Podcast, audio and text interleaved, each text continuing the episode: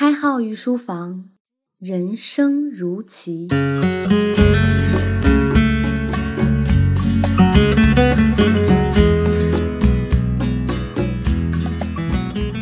御书房的听官们，大家好，欢迎收听荔枝独播的开号御书房新版博弈论，我是开号。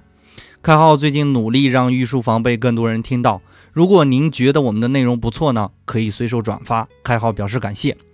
法国的作家拉伯雷说过：“人生在世，各自的脖子上都吊着一个袋子，前面装的是别人的过错和丑事，因为摆在自己面前嘛，所以看得清清楚楚；背后装的是自己的过错和丑事，所以自己从来都看不清楚，也不去理会。这也间接的揭示了我们为什么知道很多大道理，却依然无法好好的过这一生，因为很多的大道理都是我们通过别人的教训得来的，跟自己的情况未必符合。”虽然你看得清清楚楚，但你也未必会合理的应用。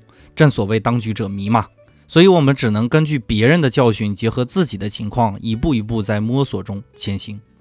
在讲本节内容之前呢，我先给大家讲一个关于公共知识的例子。我们经常会在网上看到这样的新闻：某一高官被披露有数几十个情妇。我们对他的行为在道德上进行批判的同时，是否想过？他是用什么手段让这些情妇们和平共处的呢？这就牵扯到我们今天要讲的私有知识和公共知识。仔细的考虑一下，情妇和平相处的秘诀，无非就是把所有的情妇统称为“宝贝儿”之类的词语，买同样的礼物送给不同的人，避免无意识交流中信息之间混淆，露出马脚，造成情妇之间上演宫斗戏。该官员之所以能够和谐地控制这种局面呢，就是凭借自己对私有信息的掌握。听到这儿呢，听官肯定有疑问：什么是公有知识？什么是私有知识呀？我们简单的两句话把这两个概念给大家解释清楚。大家都知道的共识叫做共有知识。博弈环境中呢，一方掌握了其他没有掌握的知识呢，就是私有知识。当然，这里要注意哈，我们提到的知识，并不是上学学到的知识那么简单，应该是所有信息的总和都叫做知识。显而易见呢，当大家掌握了共同的知识呢，这个场面就会变得极其不可控。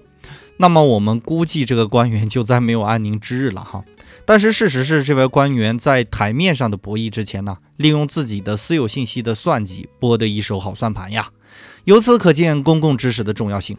好啦，开号调侃完这位官员呢，开始正式为大家讲述我们今天的内容，有关于私有知识和公共知识的脏脸博弈。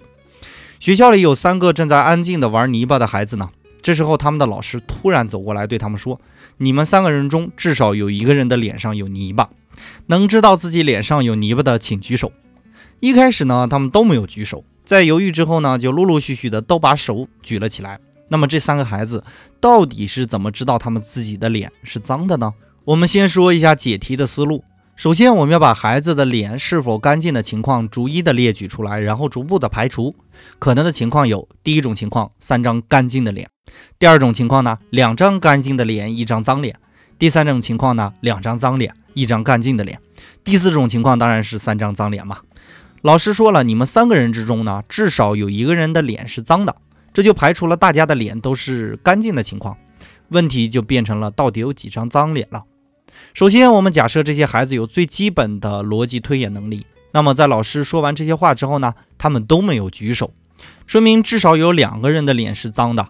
倘若只有一个人的脸是脏的呢？那么其中一个脏脸的人看到两张干净的脸之后呢，会毫不犹豫地举起手来。所以由此判断，三个人中至少有两张脏脸。哈，我们也很轻易地排除了两张干净脸的情况。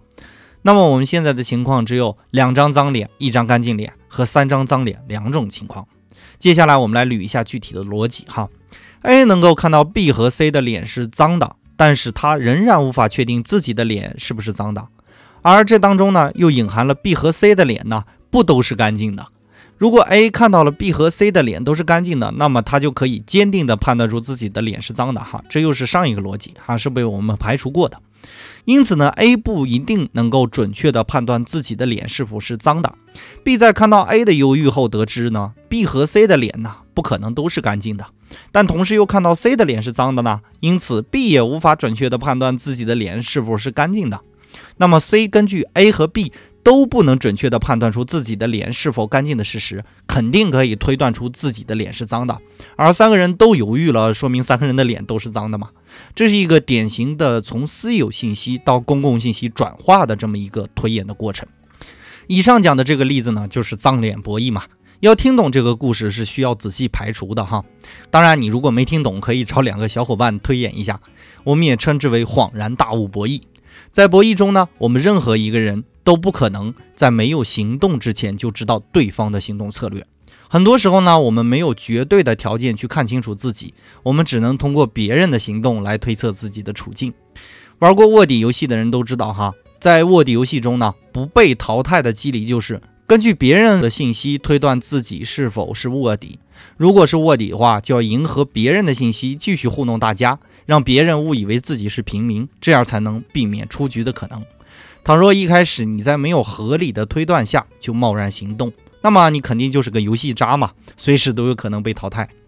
有这么一个故事：一头野猪和一只鸟在悬崖上攀比着自己的强大，突然来了一只老虎。为了显示自己的强大呢，鸟先对着老虎说了一声：“给老子过来！”然后用挑衅的眼光看着野猪。不甘示弱的野猪也同样对老虎说了同样的话。老虎一跃而上，鸟儿腾空而起。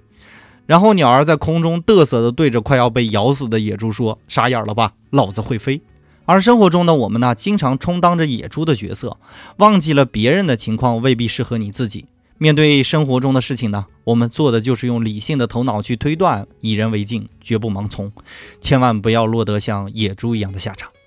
还有一个故事特别有趣，有一个寓言说，猫是老虎的老师，老虎学成之后呢，想要干掉猫，自己做霸主，但是很不幸的是呢，猫一跃跳上了树。这种留一手的方式对于知识博弈非常有效。我们在不能判断对方手里是否有牌的情况下，亮出自己的底牌。为了保证安全呢，请尽量把你的底牌用在决胜环节。对于本节内容呢，开号有些心有余悸哈，因为我也曾经经历过合作。当然，我最近已经变成了独立播客的制作人了哈。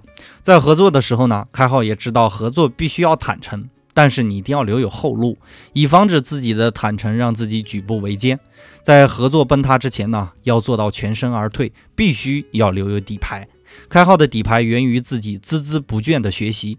我知道很多人不知道的东西，不断的获得别人不知道的知识。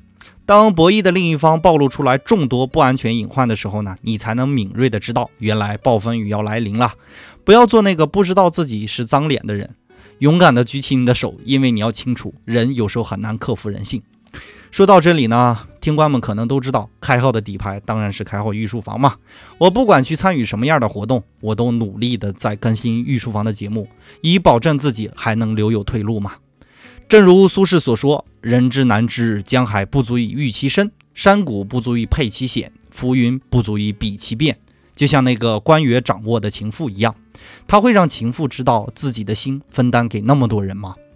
本节的内容就播讲到这里。如果您觉得我们的内容不错呢，可以通过留言与开号互动，也可以帮开号一个忙，随手转发在朋友圈里。当然，还可以关注微信公众号“开号御书房”，我们的节目依然是荔枝独家播放。感谢您宝贵的时间，我们下节再见。